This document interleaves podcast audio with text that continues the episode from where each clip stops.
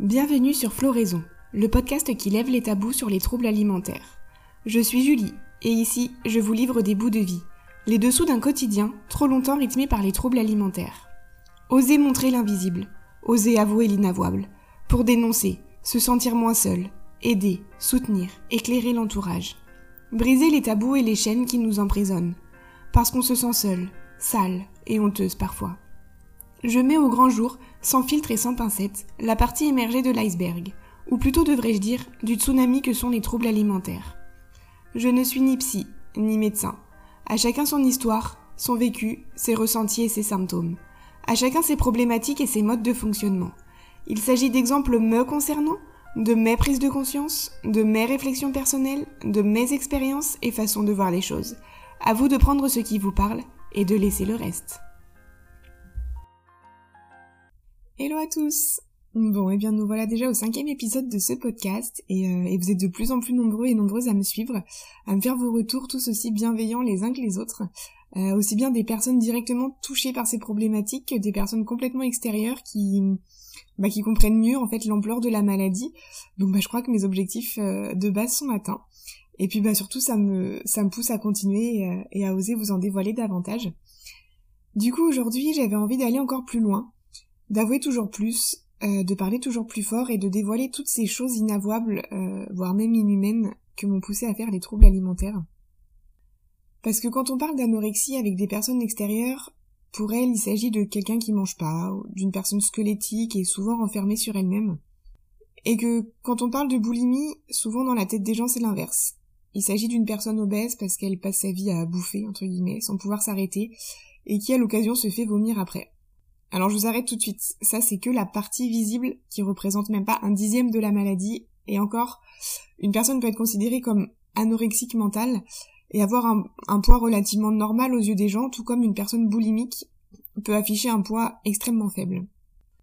Et aujourd'hui, toujours dans mon idée de vous montrer l'envers du décor et, et vous montrer ce qu'est la maladie au quotidien en dehors des apparences, je vais vous livrer, un peu honteusement, je dois le dire quand même, euh, ce que cette foutue petite voix m'a poussé à faire pendant huit ans, et me pousse encore parfois à faire, dans une moindre mesure bien sûr, et beaucoup moins régulièrement parce que parce que j'ai appris à lui parler, à l'apprivoiser et, euh, et à la faire taire cette petite voix. J'ai mis du temps à me décider. J'ai mis du temps à oser vous avouer ça parce que c'est loin d'être des choses faciles. Ça m'a demandé d'aller me replonger dans des souvenirs atroces et, et douloureux. Parce que j'ai pris conscience à quel point je me suis détruite physiquement et mentalement depuis, depuis tant d'années parce que je me rends compte que j'ai menti et trahi parfois des personnes qui sont plus que chères à mon cœur.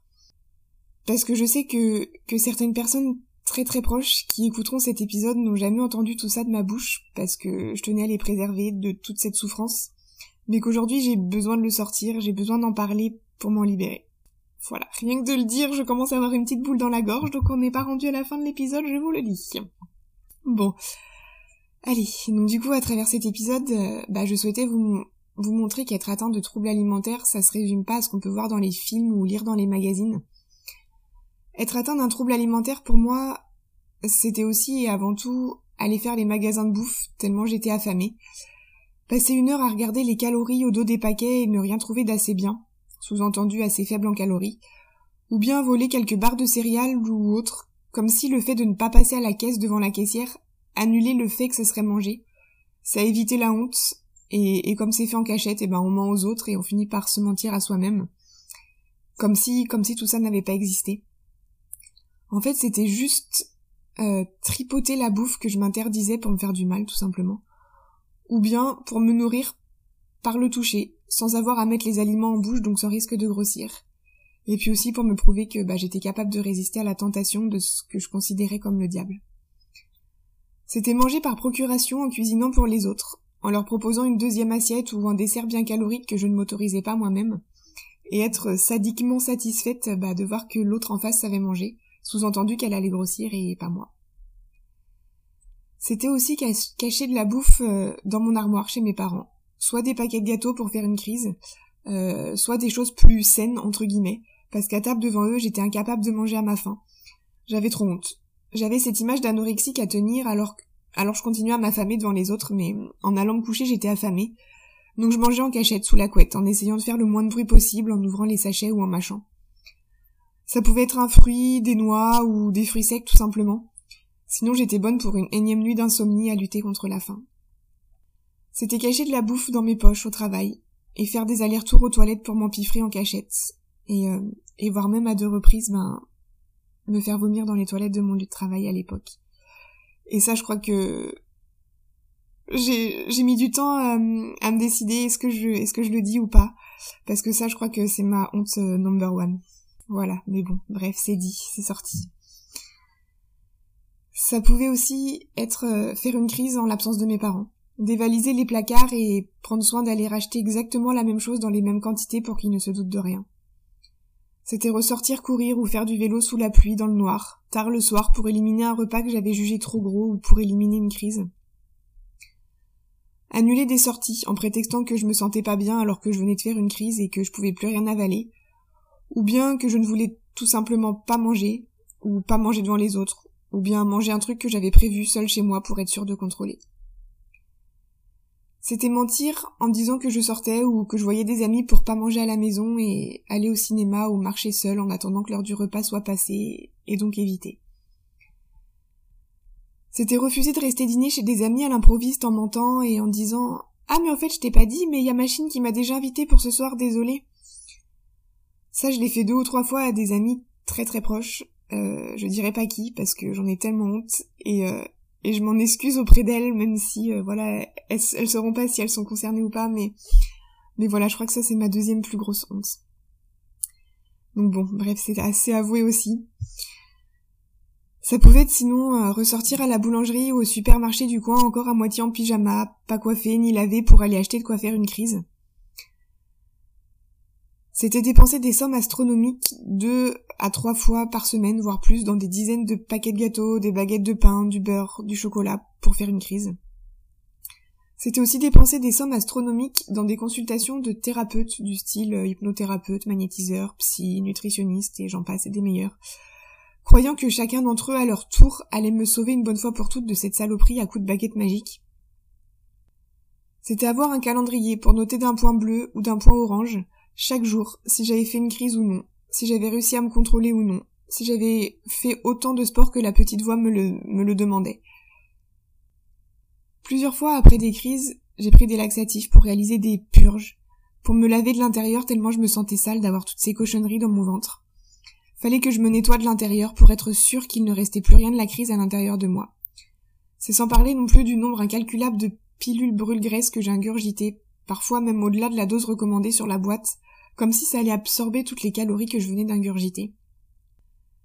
C'était refuser une sortie parce que sinon j'aurais pas eu le temps de faire ma séance de sport du jour. C'était me lever plus tôt dans le noir, dans le froid, pour aller courir parce que sinon j'aurais pas le temps de faire de sport de la journée. Ou bien quand j'étais encore chez mes parents pour faire des abdos dans ma chambre avant de me lever. Le plus silencieusement possible, en évitant de faire grincer le parquet pour que maman qui était dans la salle de bain juste à côté ne m'entende pas. Mais le problème c'est que le parquet c'est dur et que les fesses avec les os apparents, eh ben, ça fait mal, très mal. J'en avais des bleus partout et des douleurs atroces. Ou bien ça pouvait aussi être euh, une heure de corde à sauter dans la maison en veillant à commencer lorsque les parents partaient, et à guetter le moindre bruit de voiture ou la porte du garage qui s'ouvre pour m'arrêter à temps avant qu'ils rentrent pour ne pas qu'ils me voient faire, et du coup passer au dîner avec eux l'air de rien en ayant l'esprit tranquille à manger sereinement parce que je venais de brûler un max de calories avant. Avant d'aborder le point suivant, je voulais juste te dire, maman, si tu écoutes cet épisode, euh, je m'excuse sincèrement par avance euh, de ce que tu vas entendre. Mais voilà, ces actes étaient dictés uniquement par la maladie et, ce qu'il faut savoir, c'est que à chaque fois, je me détestais encore plus. Je culpabilisais deux fois plus vis-à-vis de toi. Je te manquais de respect. Et, euh, voilà, ça renforçait encore plus ce, ce mal-être et ce sentiment de culpabilité et je me, je dénigrais toujours plus. Donc euh, voilà, je m'en excuse d'avance, mais, mais quand je faisais ça, c'était pas moi. En fait, euh, ça pouvait m'arriver de, de jeter l'assiette que maman m'avait préparée pour le midi parce que parce que j'avais fait une crise le matin seule à la maison et que je voulais pas qu'elle le sache. Donc pour faire croire que j'avais mangé, eh ben je jetais ce que j'étais censée manger le midi dans un petit sac en plastique et et je sortais le mettre dans une poubelle dans la rue au cas où elle le verrait au fond de la poubelle de la maison. Et en fait, euh, en fait, en disant, je me dis que non, ça c'est la, la honte numéro un. Voilà, c'est avoué. c'était aussi inviter des amis à dîner, préparer des plats individuels et faire en sorte d'en mettre moins dans le mien, ou bien prévoir un dessert et ne pas mettre de sucre dans le mien. Comme ça, d'extérieur, ça avait la même tête. Personne ne s'en rendait compte, mais j'étais tellement heureuse et fière de voir que les autres mangeaient plus que moi à leur insu. Sous-entendu qu'elles allaient grossir et pas moi, encore une fois. Voilà ce qui me vient à l'esprit à l'heure où je vous parle, mais je suis sûre qu'il y a encore beaucoup d'autres anecdotes, d'autres rituels auxquels je ne pense pas tellement ils font partie de mon quotidien, que ça me paraît normal finalement. Ou bien que mon mental préfère occulter tellement c'était violent, ou peut-être aussi qu'il y a des, bah, qu'il y a des secrets qui doivent rester secrets, tout simplement. Parce que je fais la maligne comme ça derrière mon micro en vous avouant tout ça, mais, euh, mais il y a des choses que j'assume pas encore de dire malgré tout. Je m'arrêterai là pour aujourd'hui. Je vous dis à dans 15 jours. En attendant, je vous souhaite à toutes et à tous une belle semaine. Euh, n'hésitez pas à me laisser un petit commentaire sur mon Instagram, euh, Julie avec deux i.gdn, ou un avis sur Apple Podcast si l'épisode vous a plu, s'il a fait écho en vous, ou bien si vous en avez appris plus sur ce qui peut se passer dans la tête d'une personne de votre entourage. Prenez soin de vous, ne vous jugez pas et n'oubliez jamais que vous avez plus de force en vous que ce que vous l'imaginez. La maladie ne vous définit pas, elle ne détermine pas qui vous êtes ni ce que vous faites. Elle est juste une étape de votre vie, un tremplin, une lumière pour venir mettre au grand jour ce qui sommeille en vous et que vous refusez de voir. La chrysalide peut être très dure et très longue à percer, mais croyez-moi, joli papillon, avec un peu de patience, de persévérance et d'erreur aussi, l'envol n'est pas loin, mais surtout, il est possible.